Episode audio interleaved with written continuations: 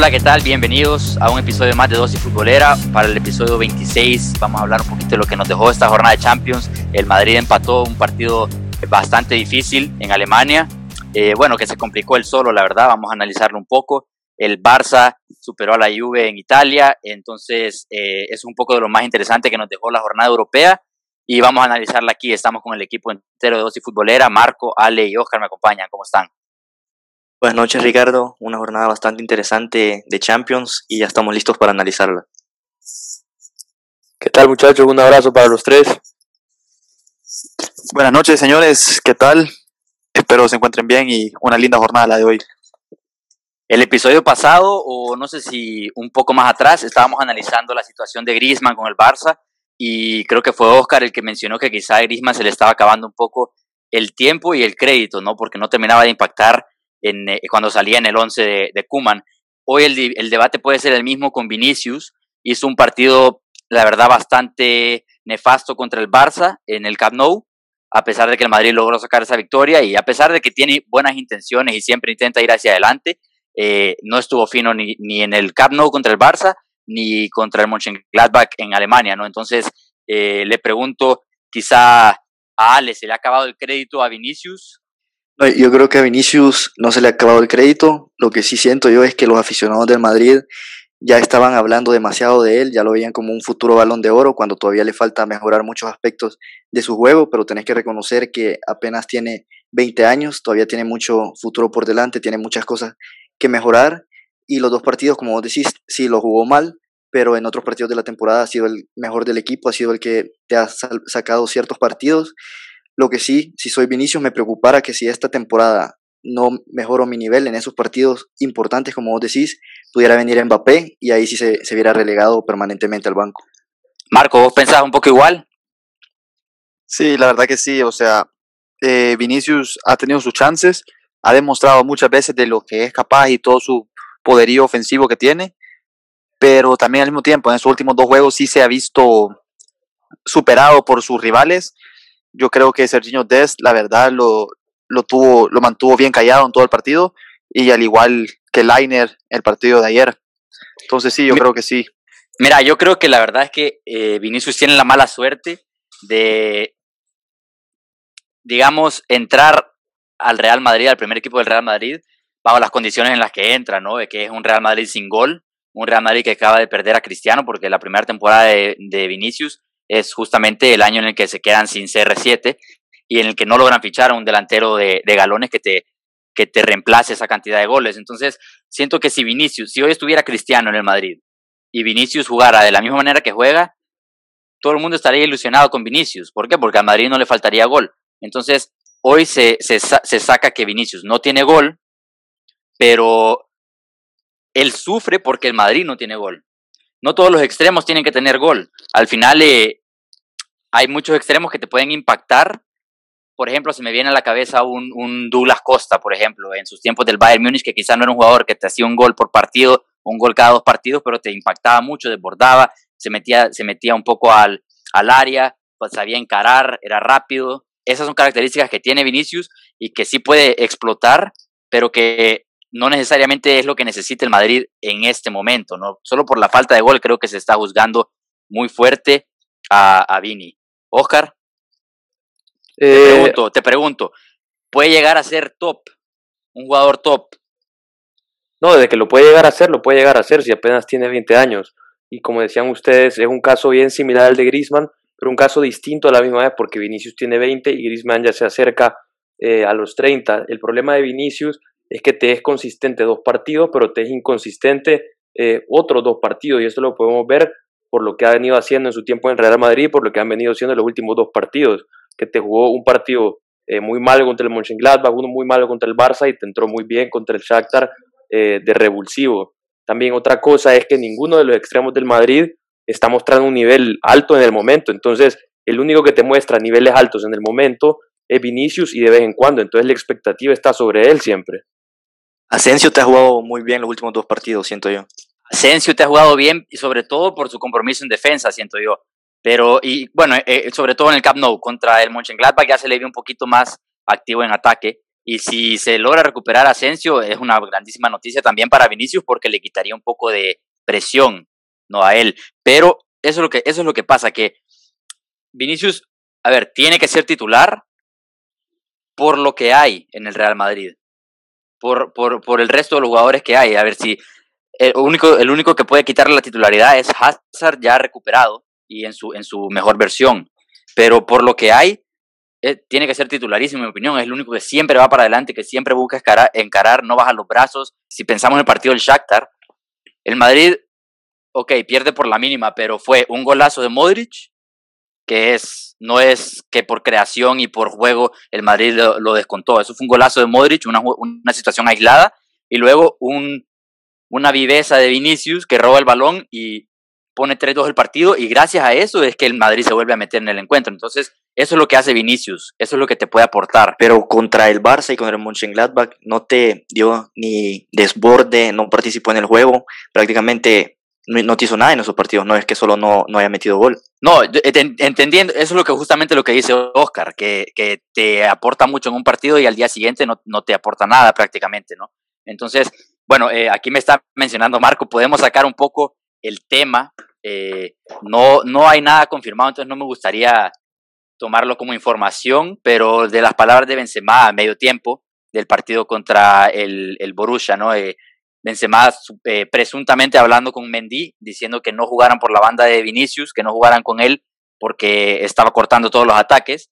Y ahí el, el, hay que decirlo que es un medio francés el que saca la exclusiva y en Francia no se quiere mucho a Benzema desde todo aquel escándalo que involucró a Valbuena y todo eso, ¿no? Entonces, eh, no yo, yo no lo quiero tomar como una información y decir que esto es lo que dijo Karim, pero a ver, si lo dice, si lo dijo, mal por él, eh, porque aunque no sea con intención de hacerlo público, la verdad es que no, no, es, no es algo bueno, ¿no? Es un jugador joven y, que, te admira y al final mejor hablar con él directamente, como se podía ver a, a Mendy y a Benzema hablar con él antes del inicio del segundo tiempo. Por esto es que yo dudo que Benzema haya dicho las cosas como lo textualiza el, medio francés.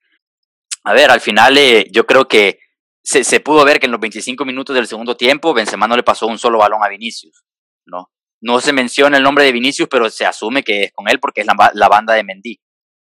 Ale, ¿qué pensás vos de esto? Mira, yo al igual que vos, pienso que Benzema se equivocó hay que, hay que entender que Benzema ya es un veterano, ya tiene muchas temporadas jugando en la élite y Vinicius apenas es un joven de 20 años que está tratando de hallar su lugar en este equipo. Entonces, esto te muestra que Benzema no le tiene nada de confianza a Vinicius y, por, y que te hace decir que aunque Vinicius esté jugando mal, Mendy no le da un balón y le da un ataque de genialidad a Vinicius, te tira un desborde y te ayuda a provocar un gol. Entonces yo creo que Benzema se equivoca y en mi opinión debería de pedirle perdón a Vinicius. Mira, yo creo que Benzema sí se equivoca, como han dicho ustedes, pero también siento que es un calentón nada más. Aquí los cuatro hemos jugado y hemos sabido que cuando hay gente menor jugando y no están haciendo las cosas bien, eh, surgen este tipo de cosas. Entonces, como te digo, es un calentón y no siento que debería de haberle dado tanta vuelta. Al final también hay que, hay que tomar en cuenta que no solo Benzema es un veterano, sino que es un jugador que entiende el fútbol de una manera muy distinta a diría que el resto de sus compañeros en el campo. ¿no? Es un jugador que al final eh, el, coeficiente intelectual futbolístico, digamos, que tiene, está por encima de la media y, y al final Vinicius, un jugador joven que por lo general llega a tres cuartos de cancha y se pone nervioso, ¿no? Y no logra terminar, es justamente lo que le falta desarrollar, digamos. Bueno, pasando un poco, dejando el tema individual de Vinicius, les quiero preguntar sobre el Madrid tiene un punto después de dos jornadas, es último de su, de su grupo y tiene la suerte de que el Inter empató sus dos partidos y solo está un punto arriba, al igual que el Mönchengladbach. Les pregunto, ¿cuántas opciones ven ustedes de que este Madrid termine en Europa League? Porque de momento le quedan dos choques contra el Inter, uno en casa, uno, uno de visita, luego recibir al Mönchengladbach y tiene que ir a jugar a Ucrania contra el Shakhtar, ¿no? que siempre es un partido difícil allá. Marco. Mira, yo creo que el Madrid se la juega en el doble partido contra el Inter. Si el Madrid no saca resultados positivos de su doble juego contra el Inter, eso me refiero a ganar, ganar uno aunque sea y empatar el otro, o sea, no perder, yo creo que sí, pues se vería mucho más complicado sus opciones y ahí sí lo veo ya más con opciones más de Europa League que de pasar. pero si el Madrid obtiene resultados positivos contra el Inter, yo sí lo veo pasando y es el Madrid. El Madrid nunca ha sido eliminado en, en fase de grupos y no lo veo. O sea, vos decís que por jerarquía pasa. Sí, sí. Sí, tiene, sí obtiene resultados positivos en contra, del Inter. O sea, vos ves al Inter clave. Yo sabes qué, yo veo un poco más clave el partido en Ucrania contra el Shakhtar, que creo que le va a costar bastante. Y lo del Inter, sobre todo porque lo estoy viendo cómo está jugando y al final es, es flojo, ¿no? Van a recuperar a Skriniar, pero el Inter no anda nada bien, hay que decirlo. Entonces, ni en Liga, ni en Liga Italiana, ni en Champions. Entonces, ese, e, ese es el choque que para mí es clave, sobre todo porque el Shakhtar es líder y estoy seguro que puede sacar puntos contra el Mönchengladbach. ¿Por qué no contra el Inter? Eh, a ver, es justo pedirle a este Real Madrid que llegue lejos todo a este Real Madrid, ¿no? No al Real Madrid como club, como club histórico, a este Real Madrid que llegue lejos o que haga lo mismo que hizo en Champions hace cinco años, tres años. Ale. Mira, yo creo que sí es justo pedirle esto al Madrid porque si el Madrid eh, saca pecho de algo es, es de ser el, el rey, rey de Europa, de decir que su competición es la UEFA Champions League, de tener a los mejores jugadores del mundo, entonces todos los años le tenés que exigir que dé su máximo en Champions. También cuando consideras que el año pasado contra el Manchester City se quedaron en, en octavos de final, vos creerías que el equipo debería hacer ciertas mejoras para lograr llegar a una fase más exitosa. Entonces yo creería que sí hay que exigirle al Real Madrid. Oscar, vos lo ves justo, porque para mí, eh, a ver, la Champions es la Champions, creo que a la gente se le olvida lo difícil que es la Champions League. Ganar tres Champions seguidas creo que es lo que más daño le pudo haber hecho al Real Madrid, tomando en cuenta la nueva etapa a, lo que, a la que entraron, ¿no? Porque la exigencia está ahí arriba, pero se tiene que pensar que esto es una, es una etapa de transición, ¿no? Lo viejo, los viejos ganadores, digamos, los, los Ramos, los Marcelos, los Modric, Cross, incluso Casemiro, quizá aunque sea un poco más joven, y Benzema, no terminan de, de, salir y lo nuevo no termina de entrar, los Vinicius, los Rodrigo, eh, Asensio, quizá Odegar, todo este talento joven que sigue siendo propiedad del Madrid. Entonces, Oscar, ¿qué pensás vos? Mira, entiendo tu punto bastante porque es algo similar a lo que le pasa al Barcelona, pero eh, sí es justo exigirle al Real Madrid por lo que pese el escudo, por lo que es la institución, por el historial que tienen en Europa. Entonces, sí es justo exigirle, aunque siento que va a ser eh, bastante difícil que, que puedan lograr la clasificación, porque creo que sacar puntos en estos primeros dos partidos era clave.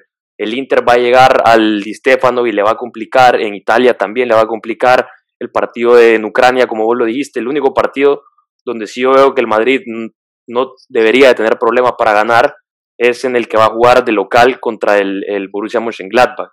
Mira, otro factor que hay que tomar en cuenta aquí es que no sabemos quién va a ser baja. Porque con esto del coronavirus, hasta incluso Cristiano Ronaldo, que probablemente es el atleta más sano del mundo, le dio coronavirus y no se pudo recuperar tan rápido. Entonces, al final, ese es otro factor, ¿no? vamos a ver qué pasa, quién se puede perder esos partidos. No vaya a ser Ramos y no veo opciones. Marco, ¿querías decir algo más? Mira, eh, mencionaba vos de si, es justificable, justo decir que este Madrid, las exigencias que le dan, y para mí sí es justa las, las exigencias que tienen el Madrid, por como dijeron Alejandro y, y Oscar, de lo que pesa la institución, es el Madrid presume ser rey de Europa, pero como lo que tú decís, esa etapa de transición, pero el que no deja que esa etapa prosiga es Zidane. Zidane es el que te sigue utilizando a los Marcelos, a los Casemiros, Modric. A ver, pero Zidane los tiene, en, el, los tiene en el plantel. Te digo, al mismo tiempo él es el que deja no... Modric contra el Barcelona entra y el Madrid empieza a, a tener la posesión del partido. Contra el Shakhtar te hace un golazo y luego el este partido en Alemania también eh, hace que mejore todo el equipo cuando él entra, sobre todo con balón, ¿no? Por supuesto. Pero, a ver, que, que el Real Madrid pasó 32 años sin ganar una Copa de, Europa, o sea, una Champions no es cualquier cosa y, se tiene que entender que también van a haber periodos muy buenos y periodos menos buenos. Un periodo en el que ganes 4 de 5 Champions y otro en el que quizá pasas 10 años entre la novena y la, y la décima, ¿no? Entonces, eh, eso, eso al final es una realidad para todos. Y el Real Madrid y el Barcelona y los clubes grandes no están eh, excluidos de esta realidad, en mi opinión. Pero bueno, vamos a pasar al Barça, que venció a la Juve, creo que probablemente su mejor partido de la temporada. Eh, vi a Messi bastante activo. El primer tiempo, en mi opinión, bueno, el Barça se encuentra con un gol, ¿no? Que, que al final es un trazo bellísimo de Messi para Dembélé. Dembélé hace un par de regates, le pega un, un disparo que, a ver, iba al arco, pero iba probablemente directo a las manos de Chesney y el rebote en Chiesa acaba en el ángulo y el Barça se pone a ganar en menos de 15 minutos, ¿no? Entonces, a, partir de ahí, no sé si quizás se relajó un poco el, equipo de Kuman, pero yo sentí que la Juve estuvo un poco mejor, tuvo un par de chances, Morata con esos dos goles anulados, que luego vamos a hablar un poco de eso, no es imposible, no te puede pasar eso siendo un delantero de primer nivel, que te anulen tres goles en un partido de Champions, ¿no? Pero sentí que la Juve, a mí me daba la sensación de que estaba más cerca el 1-1, que la Juve iba cosiendo algo ahí y se, tuvo que haber ido marcando al descanso. A partir de ahí fue todo el Barça. El movimiento de Kuman de meter con la lesión de Araujo fue el que salió o Lenglet. Araujo. Ajá, con, con la lesión del uruguayo entra Busquets y a ver, yo pensé que iba a ser Busquets de central porque ya lo ha hecho ahí en el pasado, pero quizá no se quiso arriesgar por el tema de la velocidad y puso a, De Jong y, y, ese campo de Busquets y Pjanic hizo lo que quiso por, todo el segundo tiempo. Messi tenía una facilidad tremenda para encontrar esos espacios entre las últimas dos líneas de la Juve para girarse y para inventar algo, ¿no? El partido de Pedri eh, estuvo, estuvo sensacional, incluso lo resaltó Kuman, Dembélé no estuvo mal. Entonces yo creo que el, el Barça es un partido bastante completo con un central. Ale, ¿cómo lo viste? Grisman, ¿qué tal? Eh, Mira, yo, estoy de acuerdo con vos, yo creo que ha sido el mejor partido de la época de Kuman. Creo que prácticamente todos los jugadores del Barça hoy dieron un buen nivel. Y si vos te fijas, yo creo que lo que fue clave para que ganara hoy el Barça fue lo que hablábamos el podcast pasado. Decíamos que a la hora de defender con ese 4-2-3-1 al Barça le costaba mucho porque había una desventaja numérica en el medio campo. Pero si vos ves, hoy el Barça no te defendió con ese 4-2-3-1, hoy te defendía con un 4-4-2, dejando solo a Griezmann y a Messi adelante, haciendo que tanto Kuman como Pedri bajaran al medio del campo, que hay que decir que los dos hicieron mucho sacrificio haciendo esa labor de marca, y entonces ahí evitaste esa desventaja numérica, nunca dejaste que la Juventus agarrara el control de, del partido, y el Barça empezó a tener mucho más la posesión, más que como cuando jugó contra el Madrid, contra el Sevilla, contra el Getafe, y eso fue lo que le ayudó mucho al Barça. Y así como vos decís, la Juve dejó bastantes espacios. Yo personalmente sentí que Pirlo fue demasiado conservador con cómo salió. Eso te iba a decir yo. Eh, saliendo con esa línea de cuatro, que yo pensé que le iba a ser mejor salir con una de tres. Y entonces yo creo que Kuman le ganó la partida táctica hoy a Andrea Pirlo. Y justamente eso es lo que te mencionaba el, el episodio pasado y lo hablamos aquí un poco, que Conte se guardaba su línea de tres que usaba en la Serie A para poner una línea de cuatro en Champions y ser conservativo y nunca le funcionó. Y eso es lo que yo tenía dudas, si Pirlo iba a seguir a lo suyo o si iba a ser un poco más, un poco más conservativo y poner una línea de cuatro, que otra vez no le funcionó. El mismo eh, Ale dijo aquí que la línea de tres se le hubiera hecho más difícil al Barça, ¿no? Entonces creo que ahí también marcó la diferencia desde, el arranque. De la Juve rescato un poco a Rabiot, quizá, Kulusevski, y bueno, poco más. De Miral estaba haciendo un gran partido, lástima que se fue expulsado. Oscar, ¿cómo lo viste? Eh, mira, creo que el Barça fue superior en el primer tiempo, eh, bastante superior, y creo que en el segundo se cayó un poco porque la Juve salió determinada a buscar goles. Y me gustó bastante lo de Dembélé. Quiero, quiero resaltar que cuando Dembélé quiere, eh, tiene para poder estar en este equipo y quizás en el 11. Y me gustó bastante, estuvo muy bien en el 1 a 1, te marcó un gol, se combinó muy bien con Messi y con lo que hablábamos con Ale y vos en el episodio pasado, eh, lo del doble pivote. Me gustó bastante lo de Pjanic con Frenkie de Jong en el primer tiempo. Creo que Pjanic le dio un poco más de movilidad al medio y no fue tan estático, así como con Busquets. Distribuyó muy bien el balón, tanto en lo corto como en lo largo, eh, hizo su labor defensiva. Y ahora quiero ir con lo de Pedri, que es otro jugador que me gustó mucho. Eh, estuvo muy movido también, se combinó bastante con, con Messi, con Griezmann y con los del ataque y creo que es un jugador que le podría sentar bien al Barça en el tiempo que vaya a estar eh, Coutinho de baja. Marco, bueno, sí, para mí Pjanic también estoy de acuerdo con Oscar, destacable lo que hizo, pero Marco, quiero ver, quiero ver qué pensás vos de lo de Morata, porque mira, al final eh, es un jugador que en, en, algunas tiene mala suerte, pero que suele estar en fuera de lugar muchísimas veces. Creo que Mr. Chip estaba sacando una estadística que ha estado 11 veces en fuera de lugar en los últimos 10 meses. Entonces, eh, ¿A, qué se debe? Porque mira, Morata crea ocasiones, ya sea de espalda, ya sea entra, eh, ganándole la espalda a un defensor. es un jugador que crea ocasiones y que a mí no me parece malo, pero no puede ser eso posible en un partido de Champions, te marca toda la diferencia del mundo, haberte, poderte haber ido con un hat-trick.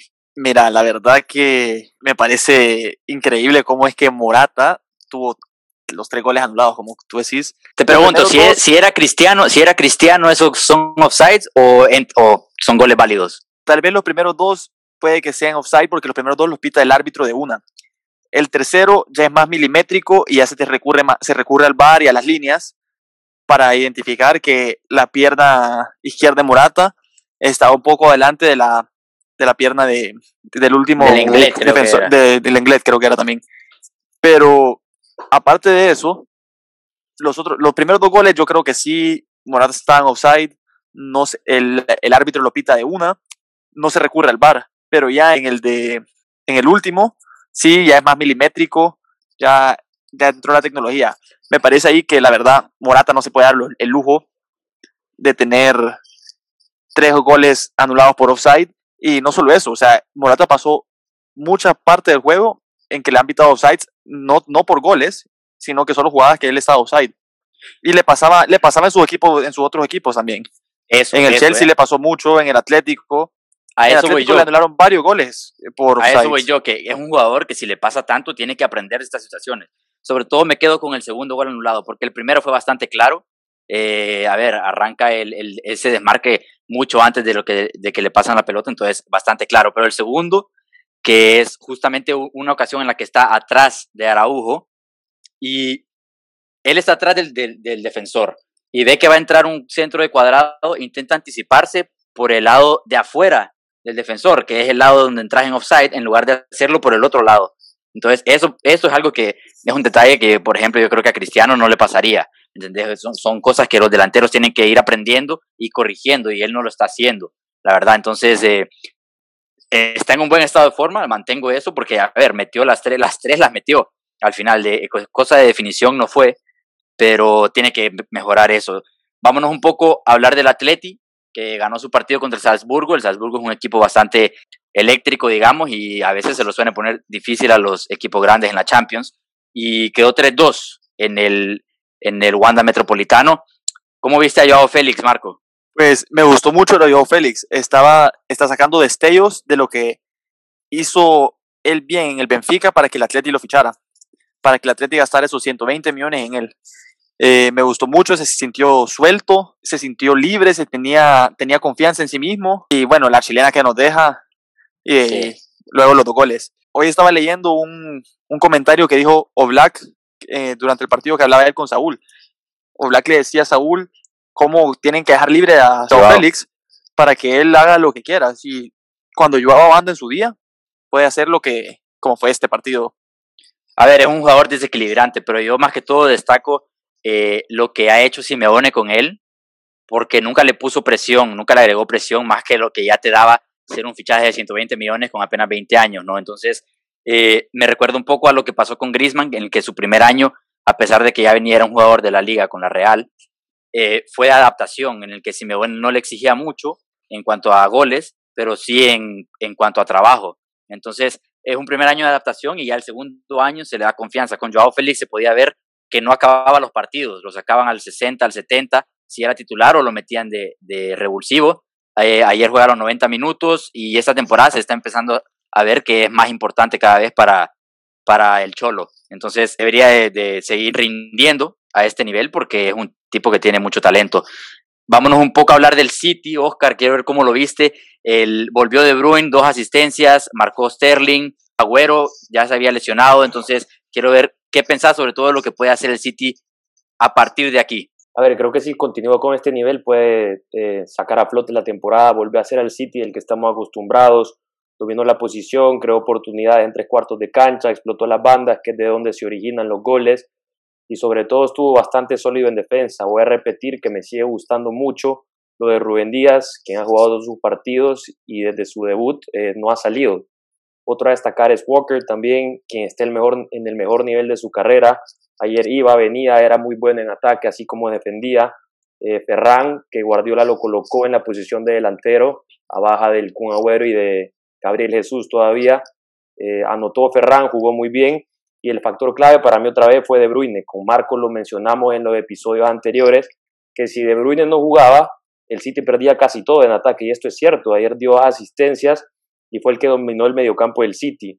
Así que a ver si ya después de este partido eh, empiezan a levantar en Premier un poco. Sí, a mí me pareció interesante que salió Ferran de 9, creo que puede ser una solución. También vamos a ver si lo pone en la Premier o si opta por jugar con el, el jovencito este Dilap, Dilap ¿no? Eh, porque también algo de méritos ha hecho para, para ver minutos y vamos a ver, dependiendo del rival, por supuesto. Em, antes de pasar a hablar del Chelsea, que goleó 4-0 al Krasnodar, y del United, que ganó 5-0 con hat-trick de Rashford, Ale, te pregunto, porque Bartomeu en su, sus últimos minutos como presidente del, del Barça soltó una bomba y dijo que, bueno, que sí, que se, que se iba, lo quiso esconder, lo quiso maquillar diciendo que era porque, por una cuestión de salud, que no quería forzar a la gente a ir a votar con las restricciones eh, sanitarias, pero soltó una bomba y dijo que el Barça confirma su apoyo para la Superliga Europea que se están planteando los grandes clubes, que en, en teoría se cargaría la Champions League, ¿no? que es la competición que más nos gusta, que más nos entretiene en Europa, la máxima competición a nivel de clubes, y se la cargarían para jugar un, una liga, una, liga regular, digamos, entre los equipos más grandes de, Europa. Era un, era un proyecto que era un secreto a voces y ningún club había confirmado su apoyo o, incluso su existencia. Entonces, ¿qué pensamos de eso, Ale? Mira, la, la, verdad que de lo que hemos oído de esta Superliga, de los pocos detalles que se han dado a conocer, yo creo que esta Superliga sí beneficiaría mucho a los equipos grandes, a los equipos que lleguen a formar parte de esta liga, pero yo creo que también afectaría negativamente a todos los demás equipos. Eh, yo siento que en esta pandemia, por toda la crisis económica que están pasando lo, los grandes equipos, se van a ver forzados a tratar de impulsar esta nueva Superliga. Y yo honestamente estoy esperando, porque solo lo que ha dicho Bartomeu y lo que han salido diferentes rumores, porque todavía no está en fijo todos los detalles de, de cómo fuera esta liga. Entonces yo creo que hay que esperar antes de sacar una conclusión. Y no se sabe si, si la FIFA está apoyando esta liga tampoco, porque se decía que sí, luego de que no, el presidente lo desmintió, pero ya sabemos cómo son las cosas, no hay que decir que no hasta que está todo hecho. Entonces, para mí es, es, un, es un bombazo lo de Bartomeu y algo que creo que hace a propósito, pero no pueden estar muy felices los grandes clubes que sí estaban apoyando este proyecto. No vamos a entrar en que si nos gustaría este, este torneo, porque al final eh, eh podemos pasar un debate entero y, aquí Vamos les prometemos que vamos a hablar de eso un día de estos, quizá la próxima fecha FIFA. Pero sí, tremendo lo de Bartomeu. Hoy sí pasemos a hablar un poco del Chelsea. Marco, ¿cómo lo viste vos? ¿Qué te pareció el partido? Los goles cayeron tarde, Jorginho falló un penal, eh, costó ese mediocampo con Kovacic y Jorginho no convenció mucho. Cuando entraron Mount y Pulisic lo hicieron bien, ambos, Abraham también, Hudson Odoi cumplió, marcaron todos los extremos del Chelsea. ¿Cómo, cómo lo viste? Pues bueno, Ricardo, como tú decís, el medio campo, el pivote de Jorginho y Kovacic, eh, la verdad no se ve bien. Eh, les estaba costando mucho la presión alta con la que empezó el Krasnodar. Le costaba mucho al Chelsea salir. Para mí, la verdad, fueron el primer tiempo y los casi 75 minutos, la verdad, de todo el partido, que el, el Chelsea no se veía ni por dónde. El gol llega en jugadas aisladas que tenía el Chelsea en ataque, porque sí mantuvo la posesión, pero esa posesión más que todo se mantenía atrás y en el medio. No se, no se llegaba en jugadas de peligro. En esa, Havertz abre para Hudson Odoi, Hudson Odoi le pega. Y bueno, el, afortunado con el error del portero del Krasnodar. Y el Chelsea se va con ventaja al, al medio tiempo. Mendy tuvo un par de paradas importantes. Y la verdad, hasta que Lampard se da cuenta, hace los cambios. La verdad, un poco tarde por cómo estaba, por cómo estaba el partido. Pero saca a Jorginho y Kovacic y entran Kante y Mount y cambia la formación a un 4-3-3 en la que la verdad me pareció mucho mejor. Kante robaba y repartía y dejaba que Mount y Havertz movieran los hilos del equipo. En eso eh, cae el otro penal gracias a Pulisic y después los goles de, de y Pulisic. Sí, primer titularidad de Ziyech y ya marcó con el Chelsea en Champions. Hay que decir que al Chelsea le está costando mucho, incluso el Krasnodar quizá tuvo algunas chances más claras. Mendy estuvo muy bien atrás, hizo un par de paradas importantísimas. Eh, pero sí, yo creo que lo que deja claro este Chelsea es que pegada tiene, y la tiene en, en el, en el 11 y en el banco. Eso no, no es problema, pero sí necesita una mejor fórmula de asociación porque tiene que llegar al área y eso es lo que le está costando. Tiene que llegar fluidamente al área, ¿no? Pero muy bien por, por parte de todos los extremos. A ver, Werner metió un gol de penal. Eh, vamos a ver si cambia algo y con los cobradores, porque Jorginho lleva dos penales errados esta temporada y Werner marcó el primero y solía pegarle a los penales en, lo, en el Leipzig, ¿no? También, entonces eh, me pareció bien lo de Pulisic también, lo poco que, que jugó. Eh, Tammy Abraham se dejó una asistencia precisamente para Pulisic. Sijek, como ya dijimos, el gol. Havertz asistió el gol de Hudson Odoi. Entonces, todos están haciendo, cumpliendo con su rol, aportando su granito de arena y se lo están poniendo difícil a Lampard. Vamos a ver qué decisiones toma eh, de cara a la Premier League. Oscar. No, mira, yo creo que lo del Chelsea eh, tiene un rompecabezas Lampard y tiene que encontrar las piezas ideales para encontrar ese once ideal. Ya de ese once ideal, once ideal él puede empezar a sacar base y eh, juntar las piezas que le van a dar eh, mejor proyección a su equipo. Creo que lo del Chelsea este año eh, quizás no es apuntar a un título grande, obviamente lo van a hacer, pero yo veo difícil que lo logren concretar, porque primero, como te digo, tienen que encontrar ese rompecabezas y de ahí pues poder empezar a ver hacia dónde parten. El PSG por su, por su lado ganó su partido en Turquía contra el Basaksehir. Neymar se, se retiró a los 20 y pico minutos, 25 minutos, lesionado, parece ser una lesión muscular y a ver si no se le aparecen fantasmas y, se vuelve algo crónico o algo peor, como ya, ya le ha pasado en temporadas anteriores. Mbappé se dejó dos asistencias y Moiskin marcó otro doblete, doblete consecutivo, y lleva cuatro goles con el PSG. No hay rastro de, de Icardi, y bueno, al final cumplió su trabajo el PSG, pero fue un partido bastante gris. Por eso mismo vamos a pasar ya al Manchester United, que por el otro lado le dejó una manita a Leipzig de Nagelsmann.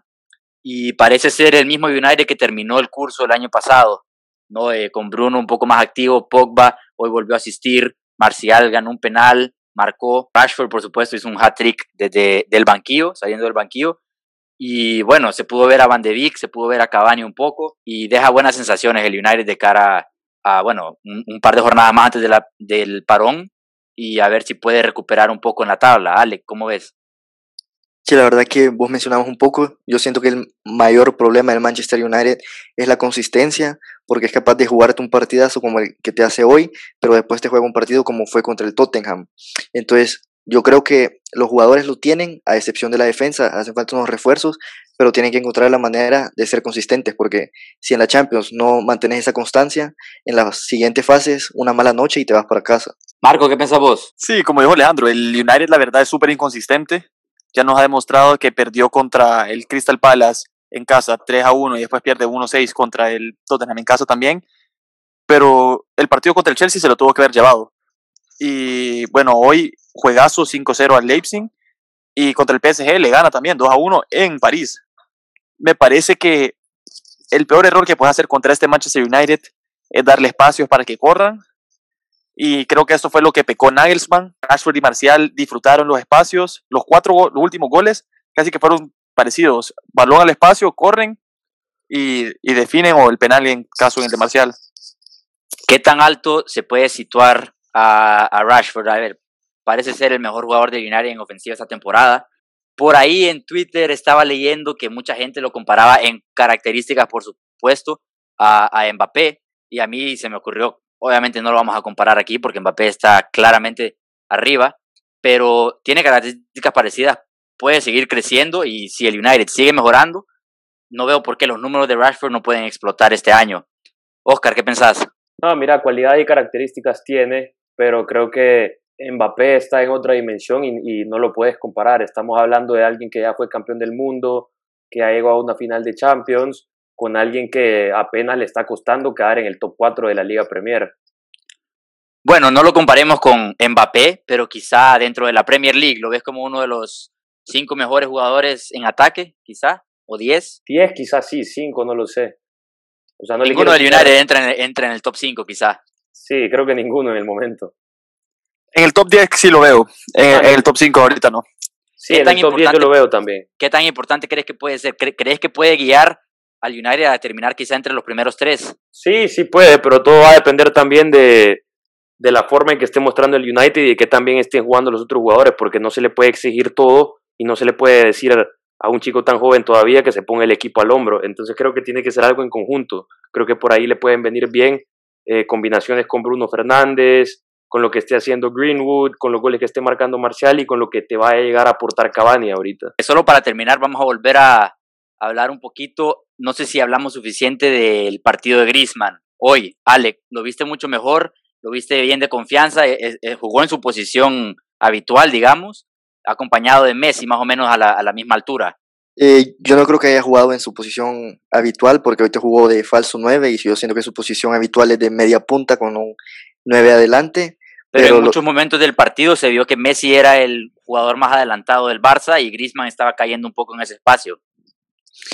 Sí, o sea, en ciertos momentos se daba durante el partido, pero, o sea, viéndolo vos en papel te das cuenta que estaba de falso 9, pero lo que yo sí siento es que el día de hoy Griezmann jugó mucho mejor que en los partidos pasados. Esa posición más centralizada le ayudaba a asociarse más con sus compañeros, encontraba esos espacios que dejaba la Juve que vos mencionabas, pero yo siento que lo que le falta ahorita, se puede hablar de lo, lo pone en posición o no, le falta confianza, porque hoy tuvo dos para meterlas y al final del día no las pudo meter, pero yo siento que el día que las meta va a agarrar un poco más de confianza y yo creo que puede empezar a mejorar su nivel. Cuesta creer que a un campeón del mundo le, le falte confianza, pero al final así son las cosas. Pero ojo, que Griezmann se pudo marchar del, de Turín con un doblete. El primer, el primer remate pega en el palo y ese segundo remate que le queda eh, tras una acción de Dembélé, no sé qué quiso hacer. Eh, pero para empezar, era para definirla de primera, reventar el arco. Controla y encima, en, lugar de buscar el arco, busca Messi, que tenía un mar de piernas de, de la Juve enfrente, ¿no? Entonces al final no sé si también otra ocasión de Dembélé en la que Messi le, le deja un balón y está perfecto para definir con la pierna derecha, que ya sabemos que él puede usar ambas piernas prácticamente con la misma calidad, y al final intenta devolverle el balón a Messi. Luego, no sé si, si en el Barça se peca un poco de tener que, parece que hubiera que pedirle permiso a Messi para patear al arco. Sí, así se vio hoy, la verdad. Eh, el Barça tuvo muchas chances el Barça si quiso hoy se puede haber ido con una manita de Turín, porque las oportunidades las creó. Eh, Messi se le, vio, se le vio suelto, se le vio activo y se le vio que hoy no se desencadenó el equipo, pasó más metido en el juego, se le veía más entrando en acción a cada, cada una que podía y bueno, terminó su gol. Cuatro goles de penal seguidos de Messi. No sé qué les dice eso. Y cuatro, esos son, son, son todos los que lleva esta temporada. Pero la verdad es que hoy el mejor partido de largo de Messi esta temporada. Y ¿Será coincidencia que el día después de la dimisión de Bartomeu tiene el mejor día de, su, de la temporada? No, no lo creo. ¿Será que está feliz? Ale, ¿lo ves renovando? Eh, primero lo que estabas diciendo vos ahorita, yo creo que obviamente la dimisión de Bartomeu lo afecta un poco emocionalmente, pero yo creería que los últimos dos partidos Messi se ha, ido, se ha visto mejor que en los pasados, porque también se le cambió la posición, porque antes estaba jugando de falso 9, pero estos dos partidos te ha jugado de enganche, que para mí es la posición ideal de Messi. Entonces yo siento que ese es un problema que tiene Kuman, que Griezmann, Coutinho y Messi, su mejor posición en estos momentos es jugar de enganche. Entonces va a ser interesante qué hace. Y en cuanto a lo que vos decías, que si lo veía renovando, yo creo que si Joan Laporta llega a ganar las presidencias, las posibilidades de que renueve suben muchísimo porque él quiere un proyecto deportivo ganador y en el pasado Joan Laporta trajo a Guardiola, ganó los seis títulos, por lo que Messi sabe que si alguien es capaz de hacer eso, sería alguien como Joan Laporta. Bueno, aquí se va a ver si en realidad era por Bartomeu que se quería ir, ¿no? Y si lo que prioriza es el proyecto, porque si se le arma un buen proyecto, en teoría debería de quedarse por todo el amor que se dice que tiene por el Barcelona, ¿no? Pero bueno, nos vamos a quedar esperando y esperando el fútbol del fin de semana también. Gracias por estar aquí conmigo una vez más. A todos un abrazo. Gracias, Ricard. Gracias, Ricard. Gracias, Ale y Marco. Les mandamos un abrazo también a todos los que nos escuchan. Un abrazo a todos. Gracias por escucharnos hoy. Y bueno, ya saben, como siempre, les recuerdo aquí al final de cada episodio, pueden mandarnos cualquier tipo de comentario o sugerencia a nuestras plataformas digitales, Instagram y Facebook como Dosis Futbolera y en Twitter como arroba dosis-futbolera. Un abrazo a todos, cuídense mucho, nos vemos pronto, chao.